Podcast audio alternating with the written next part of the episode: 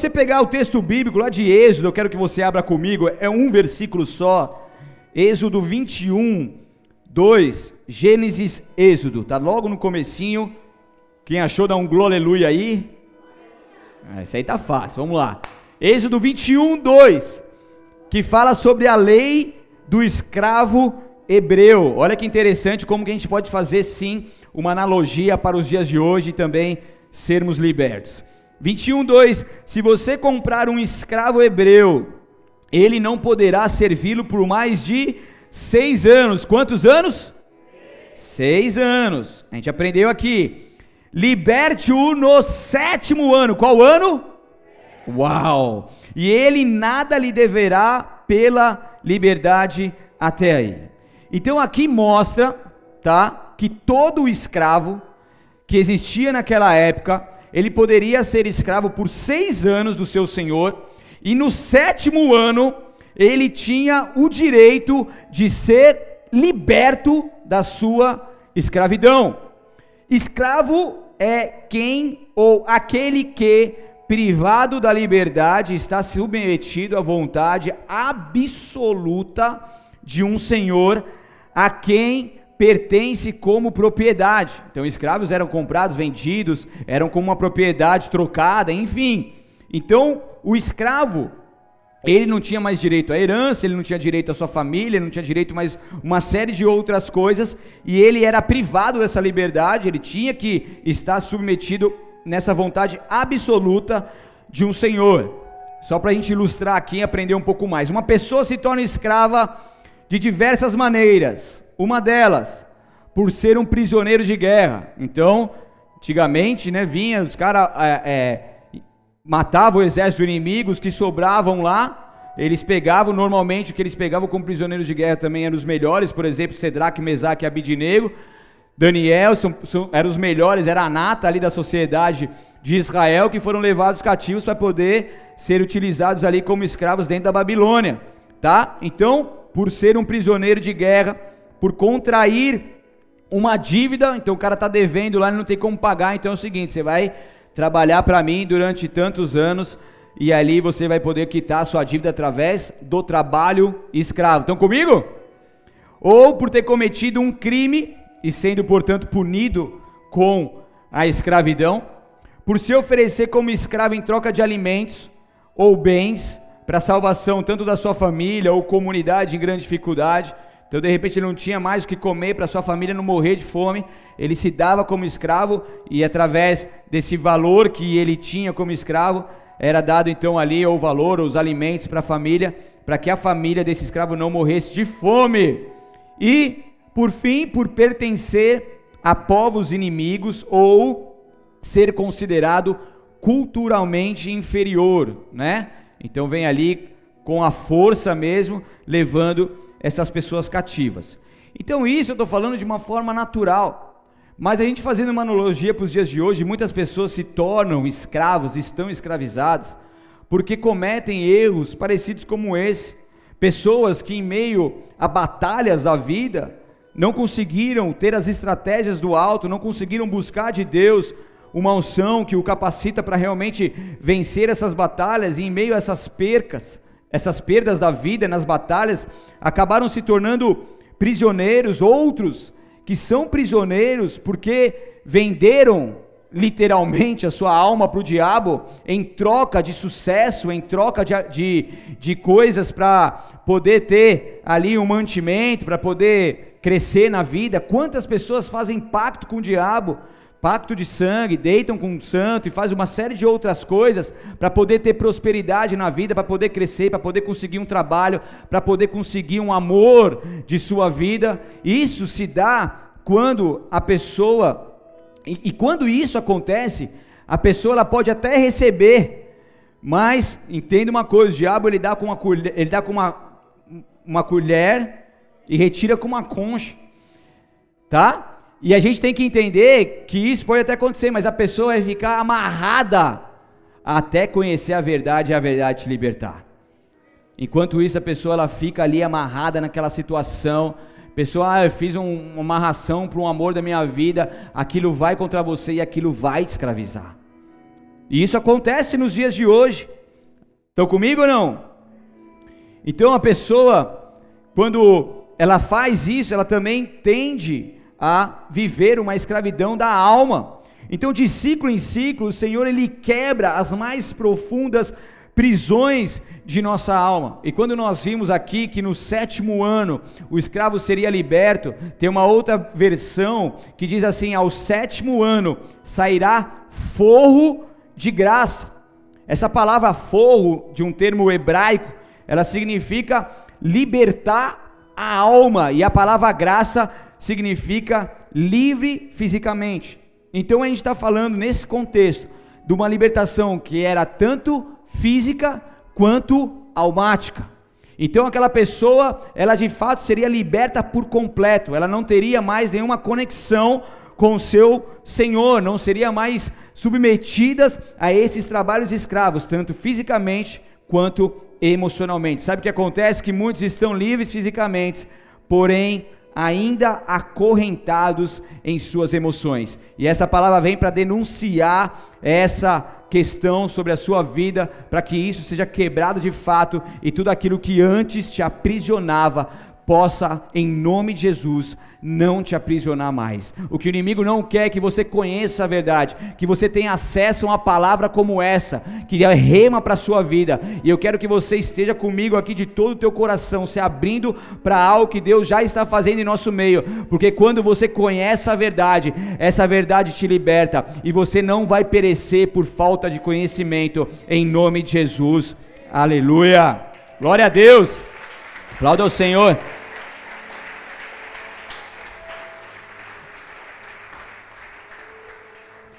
Então nós estamos vivendo num tempo propício, num tempo profético, num ciclo abençoado por Deus, que é esse ciclo do Shemitah, e nós temos uma grande oportunidade de quebrar nossas escravidões, principalmente as interiores. Se você pegar a história de José do Egito, uma história de um homem que entendia que de temporada em temporada Deus vinha e colocava em ordens as coisas. Esse homem, resumindo aqui só para ilustrar a palavra, ele saiu de uma condição de escravo. Ele estava ali numa condição de escravo durante dois anos, aonde ele foi colocado ali de forma que ele não havia cometido nenhum pecado, mas ele foi colocado ali e ali então ele se submeteu, ele entendeu os ciclos de Deus, ele se colocou em alinhamento com o Senhor, ele esperou, ele confiou, e no tempo oportuno, Deus o retira da escravidão, fisicamente e das suas emoções, e o coloca como governador do Egito, tendo a maior colocação de todo o Egito depois do próprio Faraó. Nós precisamos entender como transitar de um ciclo para o outro bem de forma poderosa em Deus. E quando a gente entende isso, por mais que hoje você possa se ver como uma pessoa que está ainda limitada, escrava, aprisionada, cheio de vícios, cheio de mazelas, cheio de condições que você não se vê saindo dela. Se você aplicar tudo aquilo que está sendo falado, aplicar a verdade de Deus, se você confiar nele, se você acreditar, se você fazer a sua parte e descansar no Senhor, que é o Shemitah, ele no tempo oportuno vai te retirar dessa condição de derrota e te colocar num lugar de honra. E Deus quer honrar os seus filhos e filhas nessa terra, para que o nome dele seja glorificado. E quando nós sabemos que Cristo nos libertou, mas continuamos deixando nossa alma escrava, nós permitimos que as prisões, elas passam a se espalhar por todas as áreas de nossas vidas. Então é como se você tivesse num cárcere por anos e de repente esse cárcere abre, porque agora você entende que essa porta pode se abrir com a verdade. Você vê aquela porta aberta, mas você não sai daquele lugar, você não consegue sair, você não quer sair, você tem medo de sair. E a partir desse momento, muitas pessoas passam então a ter em todas as áreas da sua vida uma escravidão. Então aquilo que começou na alma vai gerando doenças psicossomáticas, por exemplo, a pessoa começa a ter uma situação no corpo, a pessoa começa a ter uma situação de prisão na sua área financeira, na sua família, nos seus negócios. Estão comigo ou não? Na sua área estudantil e por aí vai. Por quê? Porque uma prisão vai chamando outra prisão, mas uma libertação em Jesus Cristo vai trazendo outras libertações. Quando você foi ali, aceitou Jesus Cristo como seu Senhor e Salvador, quando você se entregou por, por completo a Ele, Jesus ele começou uma obra salvífica e de libertação na sua vida. E com o tempo foi passando e você entendendo isso e se abrindo para isso, quantas outras coisas Deus não te libertou? É ou não é? Começar pelo guarda-roupa, aleluia. Pelas palavras, pela conduta, pelo olhar, pela forma de se expressar, pela, pela, pelos sonhos de vida. E tudo vai indo pela questão de pensamentos quanto à família, quanto à palavra, quanto à igreja e tudo mais, e uma libertação vai gerando outra libertação, e quando você vê, você vai sendo purificado pelo Espírito Santo de Deus, você vai crescendo de glória em glória, de vitória em vitória, e esse processo de santificação vai acontecendo dentro de nós, e uma libertação vai chamando outra libertação. Quando que isso vai acabar? Quando Jesus voltar, filhão.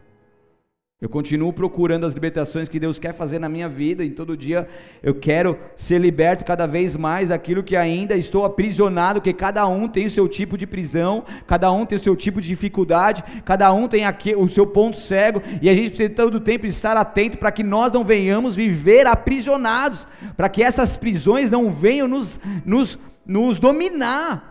Isso não pode acontecer nas nossas vidas. Elas tentam, mas pela palavra de Deus, pela nossa conduta, pela humildade, isso não vai fazer parte das nossas vidas. Não seremos como almas escravizadas em nome de Jesus, porque em Jesus uma alma escrava ela pode se tornar filha de Deus. E quando nós obedecemos aos mandamentos de Deus e fazemos a sua vontade, a alma que antes era escrava, ela se torna filho. O escravo não tem direito de nada e é submetido totalmente ao seu senhor. Mas aquele que aplica a, aos mandamentos do Senhor, aquele que faz a vontade de Deus, ele sai desse jugo de escravidão e se conecta completamente com Deus como Pai, e aquela pessoa que não tinha direito a nada passa a ser herdeiro com Deus e co-herdeiro com Cristo. Aquela pessoa que antes vivia numa prisão, agora ela passa a viver uma liberdade para a qual Cristo o libertou. E ali ele conecta, ele tira, ele tira você de uma condição de derrota e coloca você numa condição de uma honra que é maravilhosa, que é sobrenatural e que é para a vida toda e por toda a eternidade. Quem é esse Deus que nos escolhe, que nos chama pelo nome, que tem essa obra tão linda e maravilhosa sobre as nossas vidas?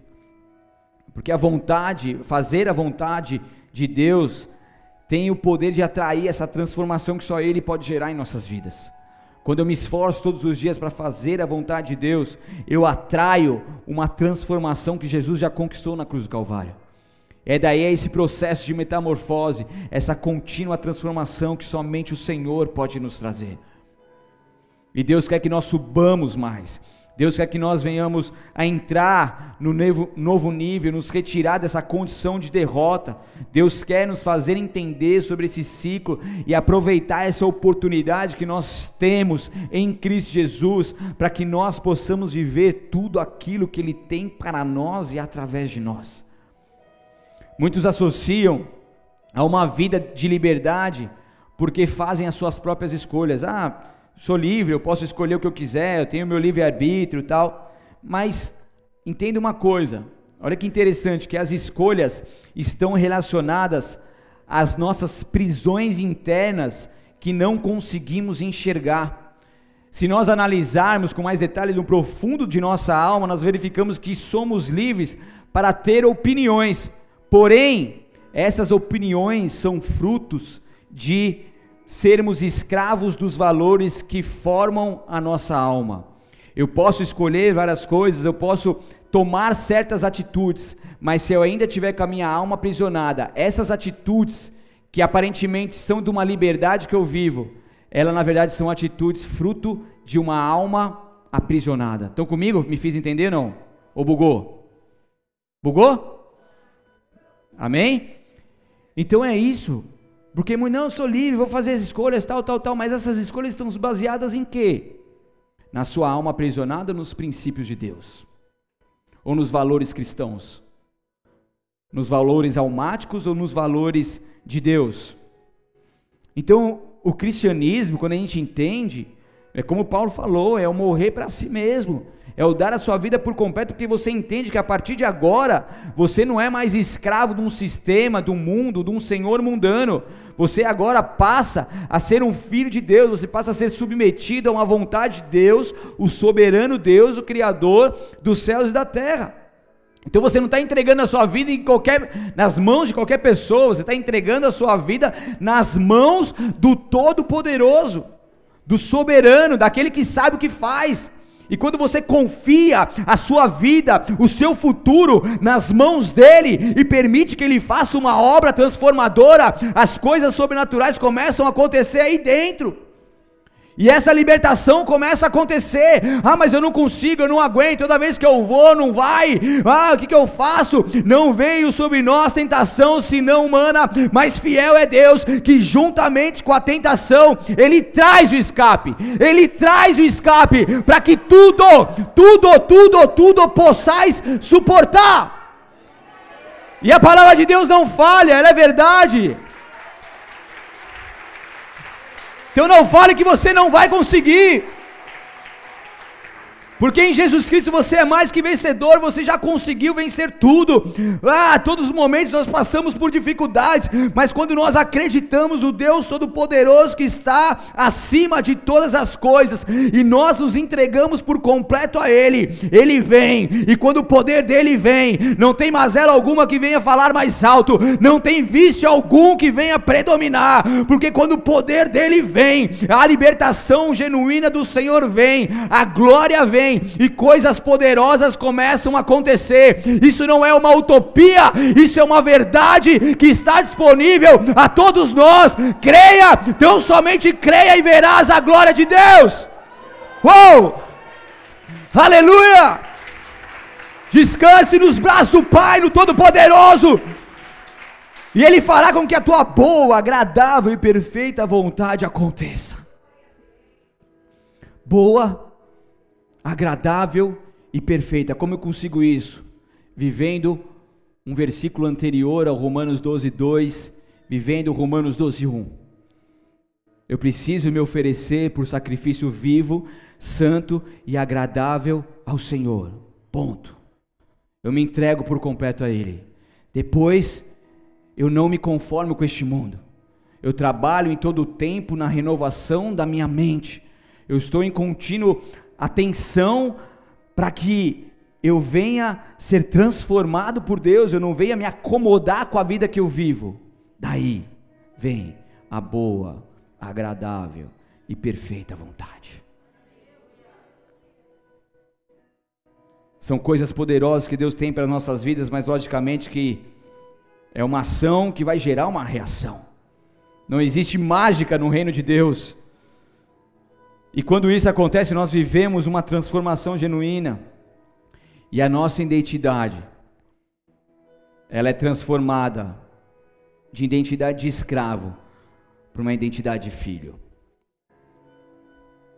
E é isso que Deus quer fazer nas nossas vidas. É isso que Ele tem para nós. É isso que Ele tem através de nós. Deus quer te levar além, Deus quer te fazer romper os limites para que você viva algo poderoso e sobrenatural que Ele tem para você e através de você. O que acontece é que essa verdade que está sendo pregada aqui, as pessoas começam a entender, mas infelizmente tem muitas outras pessoas que insistem em permanecerem em uma escravidão. Se você está aberto em Êxodo 21, se você ir comigo lá no 5 e 6, quero te mostrar o que acontecia lá com o povo hebreu e o que infelizmente continua acontecendo nos dias de hoje. Êxodo 21, versículo 5 diz: O escravo, contudo, poderá declarar, depois que ele tem a, a, o direito à liberdade, ó, você pode ir, você está liberto. Mas daí, o escravo ele pode falar assim: ó, amo meu senhor, minha esposa e meus filhos, e eu não desejo ser liberto. Não quero. Nesse caso, seu senhor o apresentará aos juízes, em seguida o levará até a porta ou até o batente da porta e furará a orelha dele com um furador. Depois disso, o escravo servirá ao seu senhor pelo resto da sua vida. Como vimos, a cada seis anos, no sétimo ano, todo escravo ele tinha o direito à liberdade.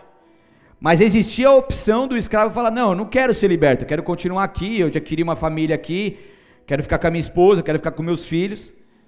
E os escravos então, eles abriam, tem, tem escravos que abriam mão da sua liberdade. Daí eles iam até o Senhor e ambos chegariam aos juízes, e daí a sua orelha era furada, era furada a orelha do servo, como uma forma de aliança. Então, quando você via na, antigamente, o povo que existia estava com a, a orelha furada é porque ele estava aliançado com seu senhor, ele era escravo para o resto da sua vida. Nada a ver com os brincos de hoje em dia, deixe para lá, mas só para você entender. Estão comigo ou não? Então são oportunidades que Deus nos dá e pelo nosso livre-arbítrio nós temos a opção de subirmos ao Shemitah em liberdade ou permanecermos escravos por toda a vida, porque sair da escravidão vai exigir de você fé vai exigir de você renúncia, vai exigir de você romper, saindo do, tendo um enfrentamento emocional e saindo de uma zona de conforto. Porque a superficialidade, superficialidade bugou não? Ah, isso aí é fácil, né? Mais fácil do que falar, né? Então a superficialidade, a escravidão pode ser para muitos confortante ao ponto de não optarem por romper e em viver uma nova vida de liberdade. Porque a sensação de segurança muitas vezes nos impede de andar por fé. Poxa Deus, tantas coisas maravilhosas, fui ativado aqui, eu estou conseguindo visualizar coisas lá, lá, lá na frente, mas eu tenho um caminho a percorrer até essa liberdade. E daí muitos, por não romperem fé, não saírem dessa situação e por essa sensação de segurança, de conforto, insistem em permanecer nessa condição, o que vai acontecer? Vai ficar, não vai, não vai subir no Shemitah, vai descer no Shemitah, vai ficar numa situação de derrota, vai ficar numa condição de, de escravo para todos sempre. Então eu quero dizer, igreja, que essa é a oportunidade que Deus nos dá de rompermos e voltarmos a andar em fé voltarmos a andar guiados pelo Espírito Santo de Deus, viver uma vida com um propósito, que é isso que Ele tem para as nossas vidas. Eu posso falar assim, nossa, mas é difícil, mas eu tenho um Deus que é um Deus do impossível, que vai me capacitar. Eu não vou mais proferir palavras de morte, não sou capaz, não vou conseguir, não posso, não consigo, já tentei, já fiz de tudo, acabou isso. A gente precisa olhar para o nosso Deus que nos dá as estratégias. A gente precisa se inclinar totalmente para Ele e falar: Deus, já tentei de tudo, já fiz de tudo, mas eu estou aqui, eu não vou desistir, me ajuda. Você acha que Deus vai negar uma oração como essa? Muitos continuam aprisionados porque não rompem fé, não perseveram, não insistem e param na primeira batalha que enfrentam quando tentam sair dessa condição de derrota. Quando o escravo optava em não ser livre, ele então abre mão do seu direito de liberdade para viver para sempre os propósitos dos outros. Ele não, precisa, ele não pode mais sonhar, ele não pode mais ser propósito, ele anula assim, por sua escolha, os propósitos de Deus para a sua vida. E isso não acontece nos dias de hoje. Isso significa deixar de viver então uma identidade de filho, uma vida de propósito, para continuar com uma identidade de escravo por opção. Então muitos eles ficam aprisionados nessa segurança porque não entenderam que o Senhor nos fez para nós rompermos em fé para nós crescermos, para nós irmos além. E Deus quer te tirar dessa condição de derrota. Deus quer tirar você dessa condição de superficialidade.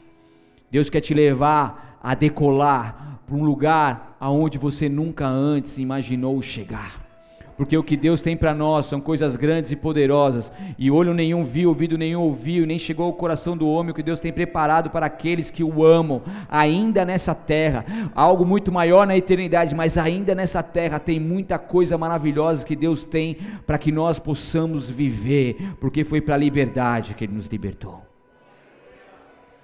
Então a cada sete anos, já estou finalizando. Venceu, né? Está recuperado ou não? Vamos que vamos. Então, a cada sete anos, um novo ciclo começa. E Deus começa a restaurar e libertar vidas. Repita comigo: restaurar e libertar vidas. Deus faz isso em outros anos, em outro tempo? Lógico que faz. Mas nesse ano profético é algo a mais, é, algo, é um plus, é algo poderoso da parte de Deus.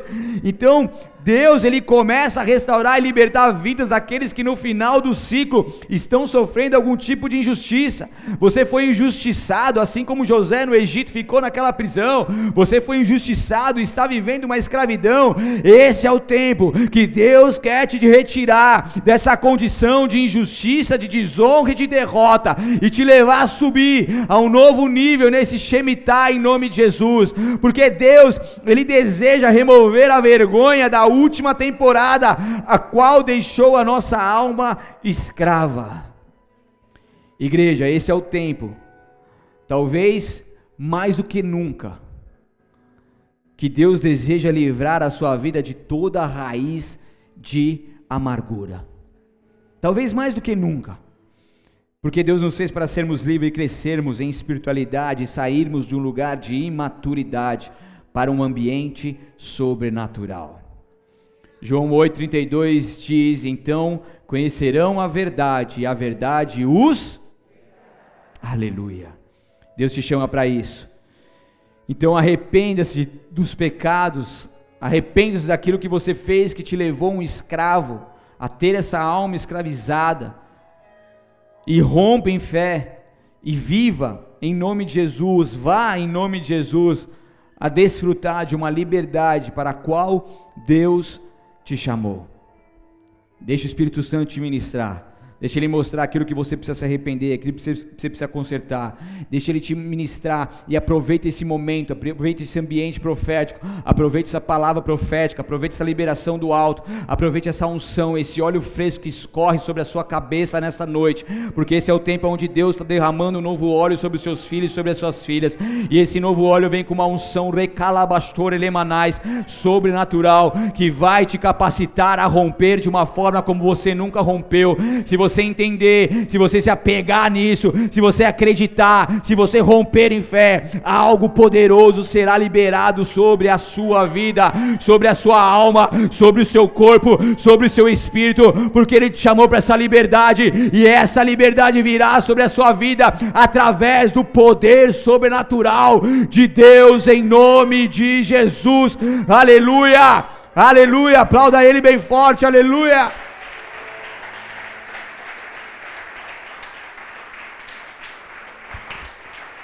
Glória a Deus! Muitos estão vivendo ciclos repetitivos de derrota que não sabem como romper e nem têm força e direção para mudar essa situação. Mas eu tenho certeza que durante essas verdades que estão sendo pregadas, durante essa série, durante essas palavras, o Espírito Santo de Deus ministrará a cada um de uma forma específica e muitas pessoas terão agora então um entendimento profundo deste princípio. E se você fizer a sua parte, ouça o que o Espírito diz a nós: se você fizer a sua parte, viverá algo muito maior do que já pôde imaginar, porque você vai ser transformado pela glória de Deus. O ciclo que é vivido com Jesus no centro nos envolve com segredos que têm o poder de quebrar escravidões e nos libertar para uma nova vida. Eis que tudo se faz novo em Cristo Jesus. É o rompimento dos ciclos de derrota para uma vida poderosa com Deus, porque não se vive coisas novas mantendo hábitos antigos. Então que você possa fechar o ciclo antigo que não pertence à vontade de Deus para você e que você tenha condições de entrar em um ciclo novo em nome de Jesus. Que você possa viver algo novo, que seu coração volte a arder de novo, que todo o medo desapareça e venha um novo amanhecer sobre a sua vida, sobre a sua história, sobre o seu legado, em nome de Jesus. Feche seus olhos, abaixe sua cabeça, aleluia.